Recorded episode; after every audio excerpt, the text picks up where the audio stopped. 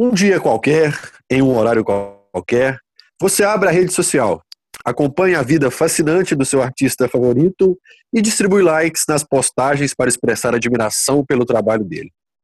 Então você continua a navegar pelo Instagram ou pelo Twitter até perceber um murmurinho.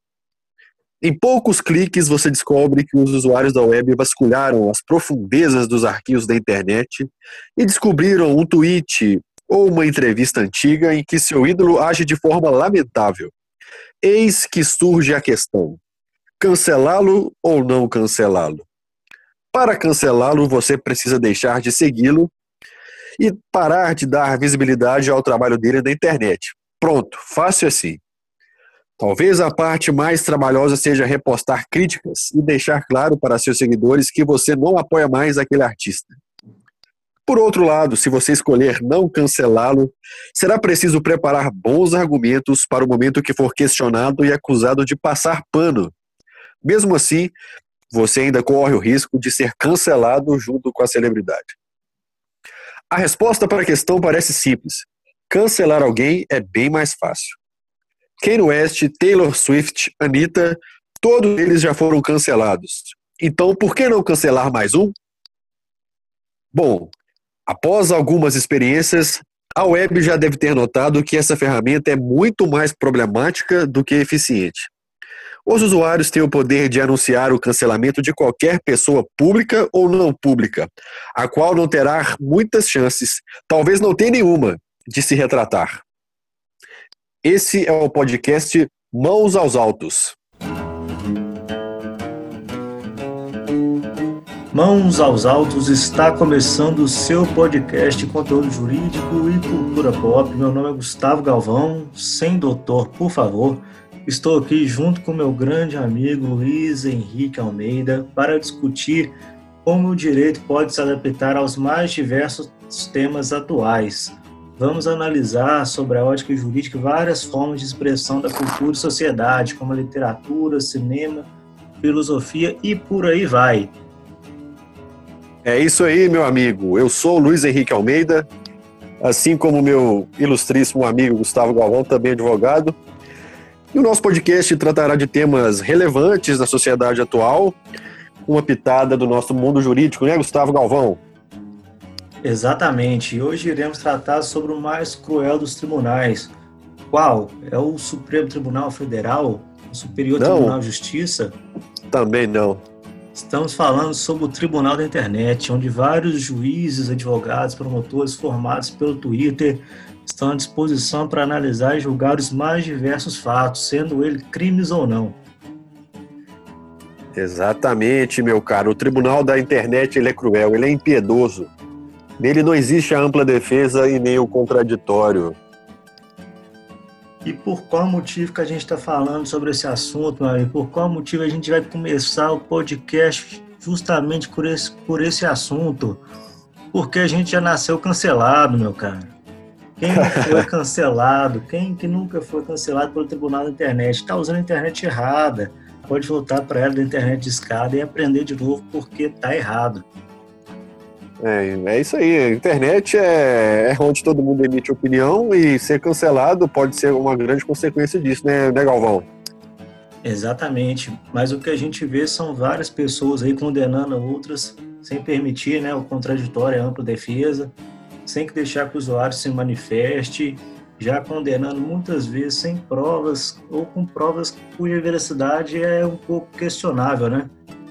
É, justamente, eu, assim, eu acho que já para já entrar um, no assunto do, do, do, podcast, eu até acho que, que, que, essa cultura do cancelamento, assim, eu acho que bem lá no fundo, assim, talvez ela tenha um, um, uma causa, assim, um pouco que seja bem intencionada ou justa, mas acho que a galera se perde nesse, desse politicamente correto de, de, de condenar a, a, a que seja a opinião do outro, né, né, Galvão? Isso mesmo. Independentemente de entrar no mérito, né, do que que merece ser ou não cancelado, o que a gente vê acontecendo na prática são casos que não têm instauração devida sobre o caso, gera o cancelamento, né, às vezes até o descancelamento, sem que as pessoas se preocupem com o abalo e com os danos que isso pode, pode trazer e quais as consequências dos atos que elas vêm praticando na internet, principalmente as consequências jurídicas, né? Aí a gente fala, por exemplo, de crimes como a calúnia, a difamação e a injúria. Esses que são os crimes contra a honra. Isso mesmo. E trazendo aí brevemente né, a diferença desses três crimes, né? O público Vamos lá. aqui.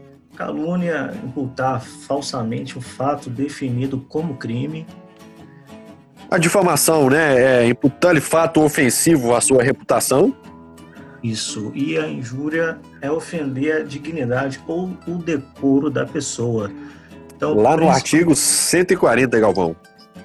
Isso mesmo, artigo 138 a 140.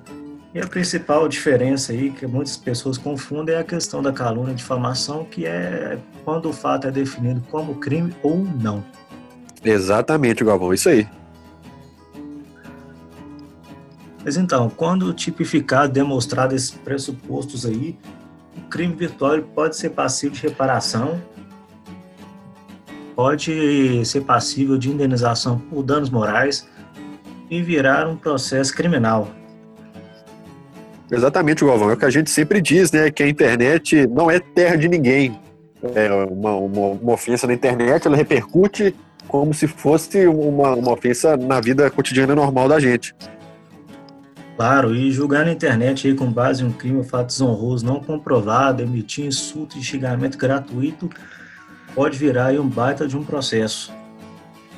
É, independentemente né, de qualquer discussão de ser liberdade de expressão ou não, é, o que você fala, a opinião que você emite, ela pode gerar prejuízos para aquele usuário, para aquela celebridade ou pessoa comum, pode virar um processo indenizatório. Tanto que assim, Galvão, é, eu, eu acho que tem vários, vários tipos de cancelamento assim, que, que vão repercutir de, de formas diferentes também. É, a gente vive uma fase de muita polarização política, que também gera cancelamento dependendo da, da, da do posicionamento político da pessoa, né? E até a casos graves de, de, de, de acusação de pedofilia, por exemplo. O fato é que é necessário haver a apuração das provas e é necessário haver a apuração dos fatos para que então é, as pessoas possam se manifestar, para que não haja nenhum julgamento prematuro e nenhuma opinião que possa ser ofensiva à honra e à dignidade da pessoa. Com certeza, a gente é, defende né, o devido processo legal e que a pessoa é inocente até que se prove, até que se prove o contrário, não é mesmo? Então a gente não pode. Porque isso pode gerar é, danos irreversíveis para a pessoa que está sendo acusada. Né? Digamos que ela seja inocente, a gente não sabe, digamos que ela seja inocente, está sendo acusada dessa forma, pode gerar danos gravíssimos à pessoa, né, Galvão? Claro, e a maioria dos casos que a gente vê não tem instauração devida e é importante, muito importante que o, o usuário ele isole esses comentários negativos, tente identificar quem são essas pessoas que estão emitindo essa, essas opiniões, né, que estão tendo uma, uma, certa degradação da imagem da pessoa. E se for o Exatamente. caso, levar isso para uma delegacia de crime virtual e procurar um acompanhamento profissional. É isso aí. Mas aí, meu caro, para a gente encerrar nosso primeiro episódio, qual opinião você dá juridicamente como profissional de advocacia? Você aí que é um ancião do Twitter, você que está aí desde os primórdios. que isso. A gente sempre, né, quem se, quem se sentir vítima, quem de fato é, foi vítima de, de, de, alguma de algum crime contra a honra desse no, no âmbito da internet, a gente sempre aconselha a busca de um profissional da, da advocacia, né? que o profissional certamente vai, vai te, te, vai te guiar nesse se vai ser instaurado um processo judicial, como que vai ser procedido. A gente sempre aconselha a busca de um profissional para auxiliar nessa questão tão recorrente hoje em dia, né, Galvão? É isso mesmo. E com esse recadinho aí no final, como se fosse uma mensagem do Remé no fim do desenho, vamos encerrar o nosso primeiro podcast. Continue nos acompanhando e até o próximo. É isso aí, galera. Valeu, muito obrigado. Se comportem na internet, hein? Um abraço.